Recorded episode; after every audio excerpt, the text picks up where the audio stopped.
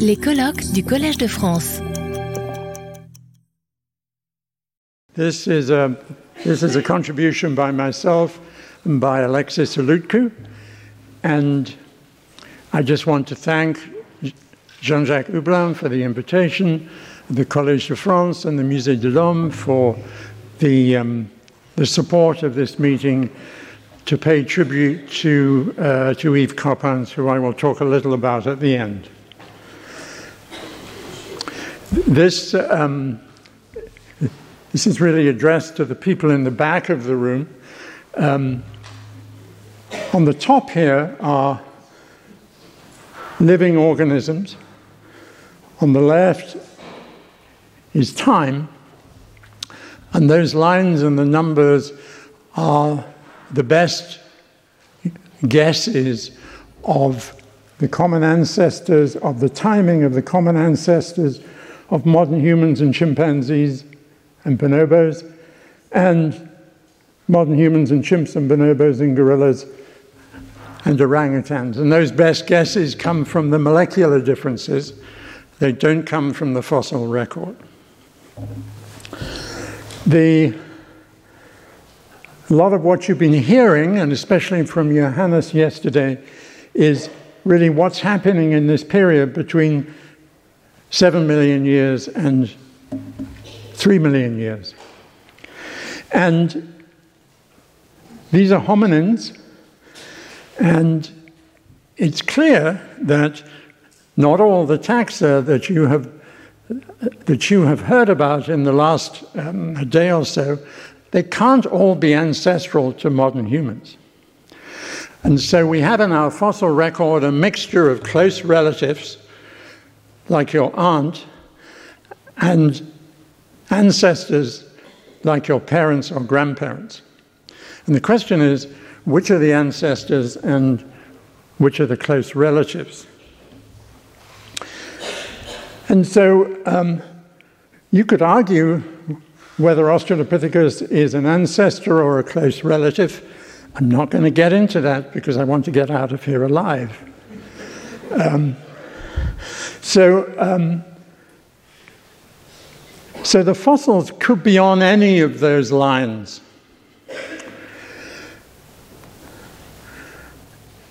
There is no reason why the fossil record has to contain ancestors or close relatives of living taxa. They can also contain the, um, the they can also contain evidence of clades which have no living representative.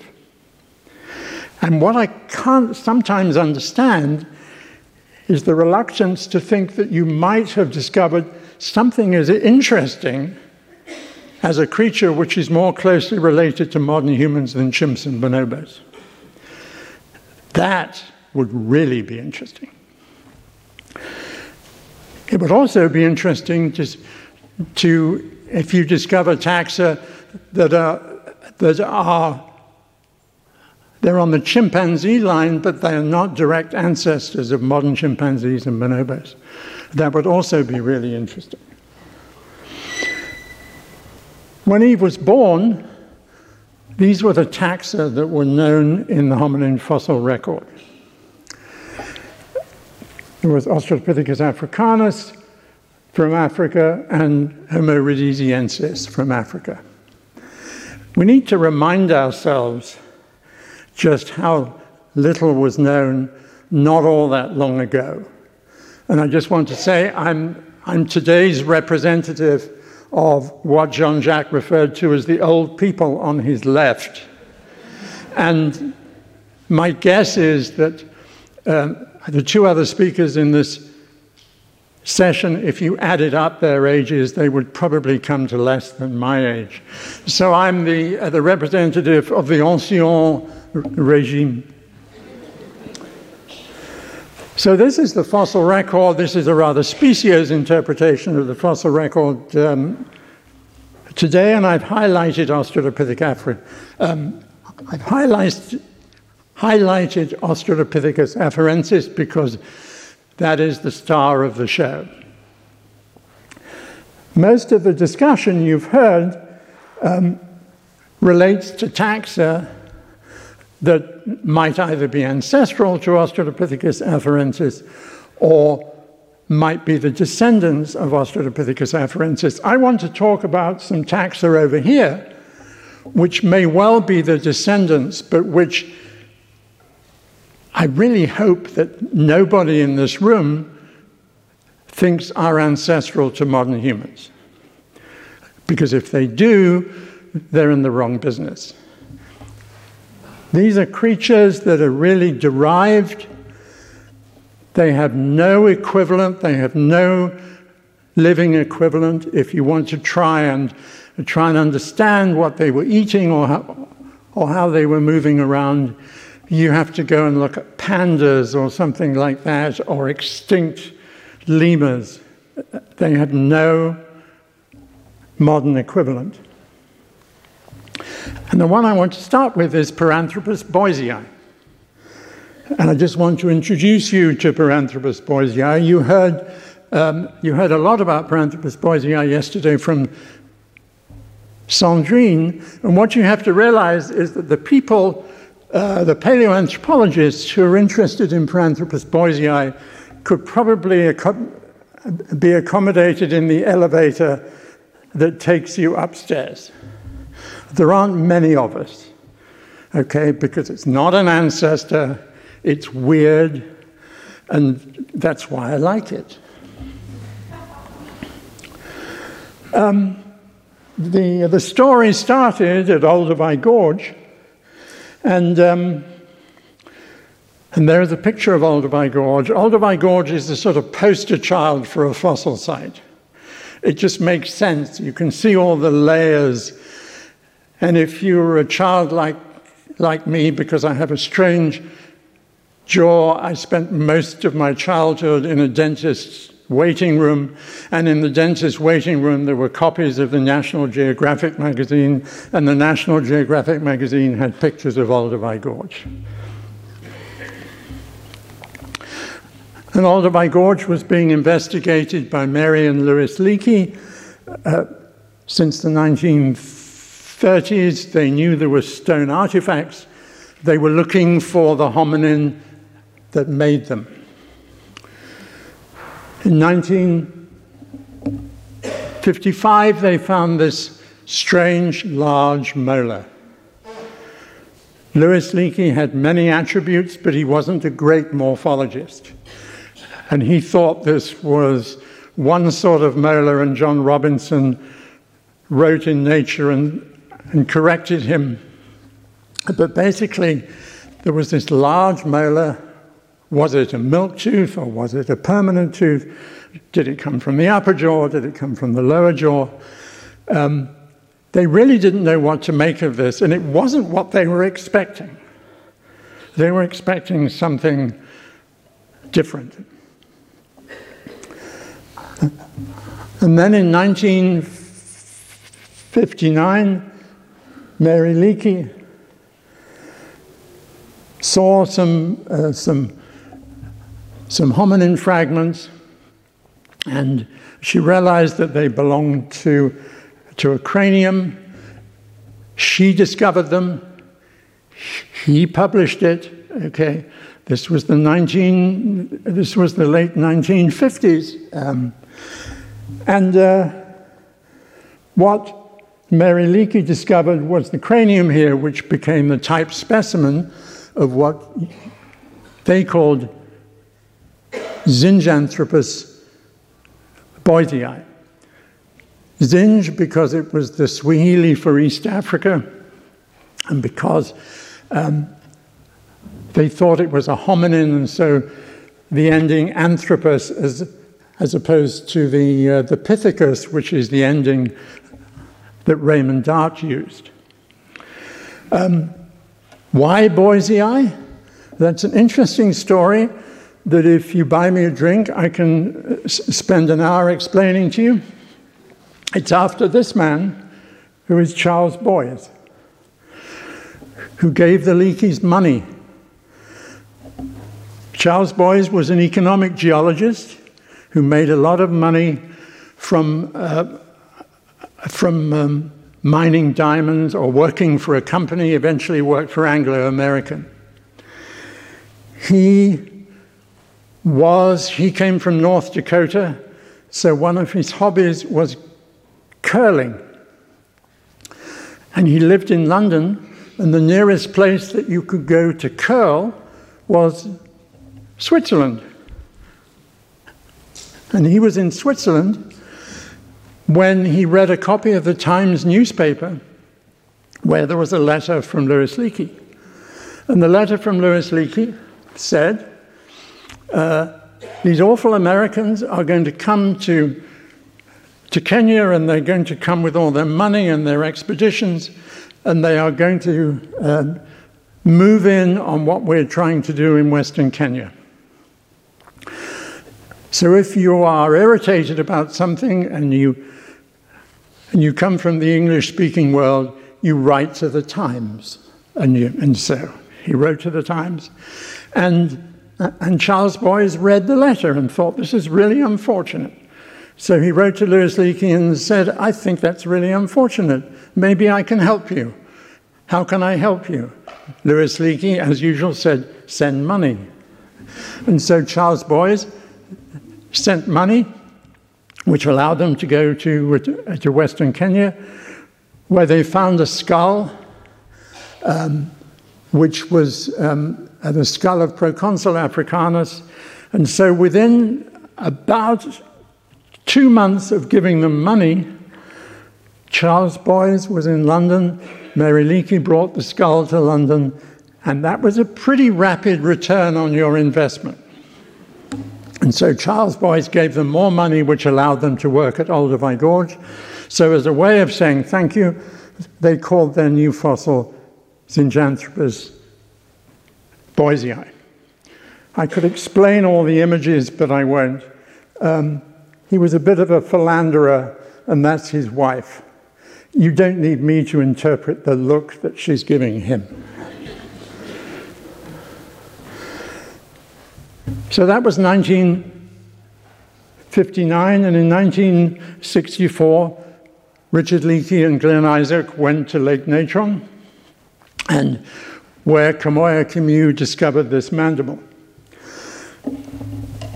So for four years, Zinjanthropus boisei had a brief but very glittering career as the only maker of the Oldowan culture.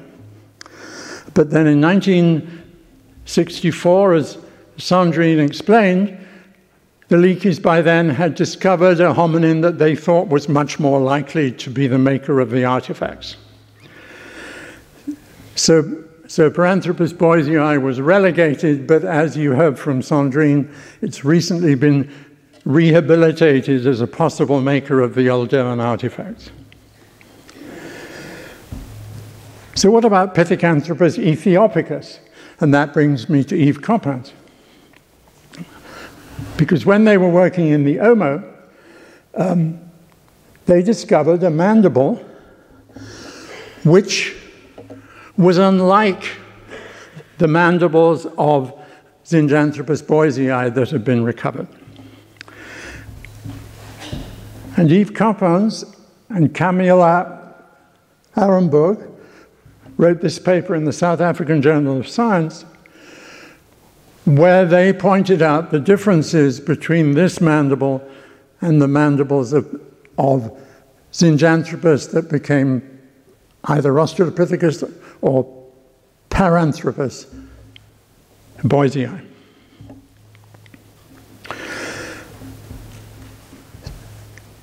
So now if we think about the Turkana Basin as a whole, not just Omo, not just Koobi Fora, but the whole area, what we know is that, uh, that Homo habilis and Homo rudolfensis are represented in the fossil record. And Paranthropus aethiopicus and Paranthropus boisei, I've put now Paranthropus aethiopicus as the ancestor of Paranthropus boisei. You will note or rather, could I ask the people in the audience, what's missing from this diagram? There are lots of columns, but what's missing?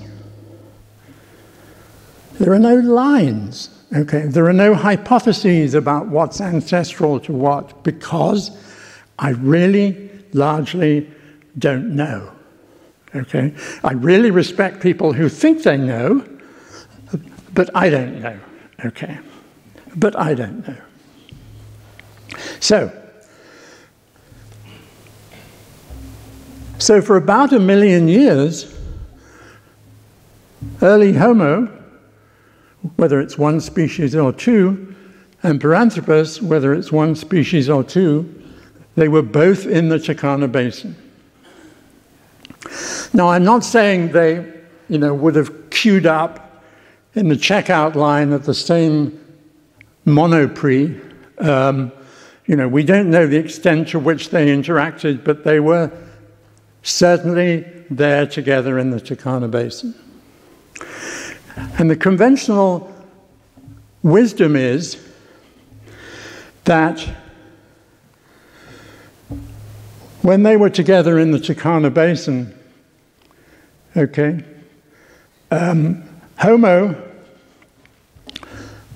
early Homo, Homo habilis, evolved into early African Homo erectus that was a lot smarter than Paranthropus boisei.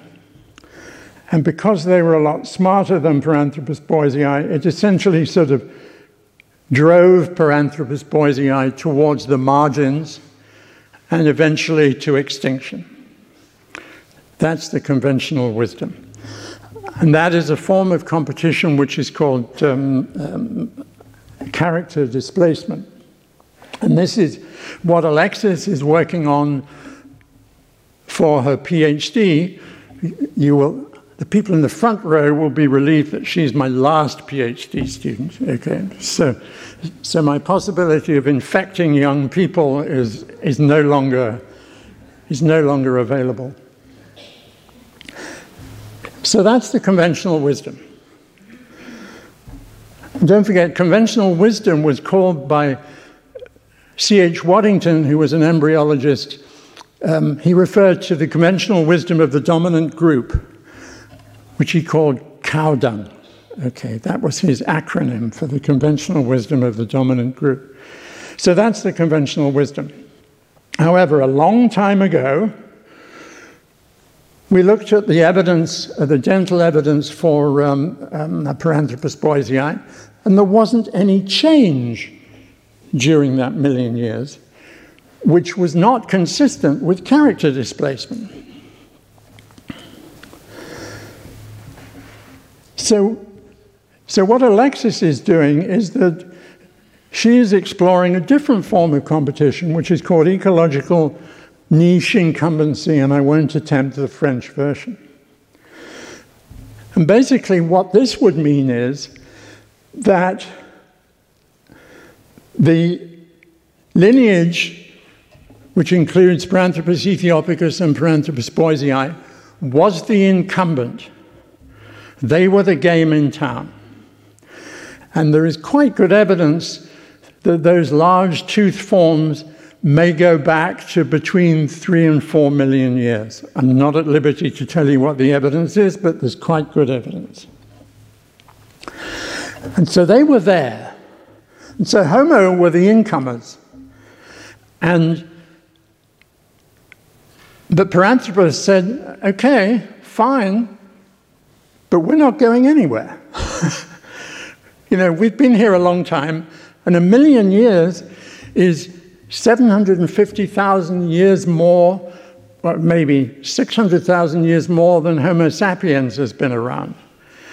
So to call Paranthropus boisei somehow not successful is clearly crazy, because whatever it was doing, it managed to last at least a million years. And so the prediction of niche incumbency would be that not much happens in, in Paranthropus boisei, but it sort of pushed Homo to explore environments that it wouldn't otherwise explore.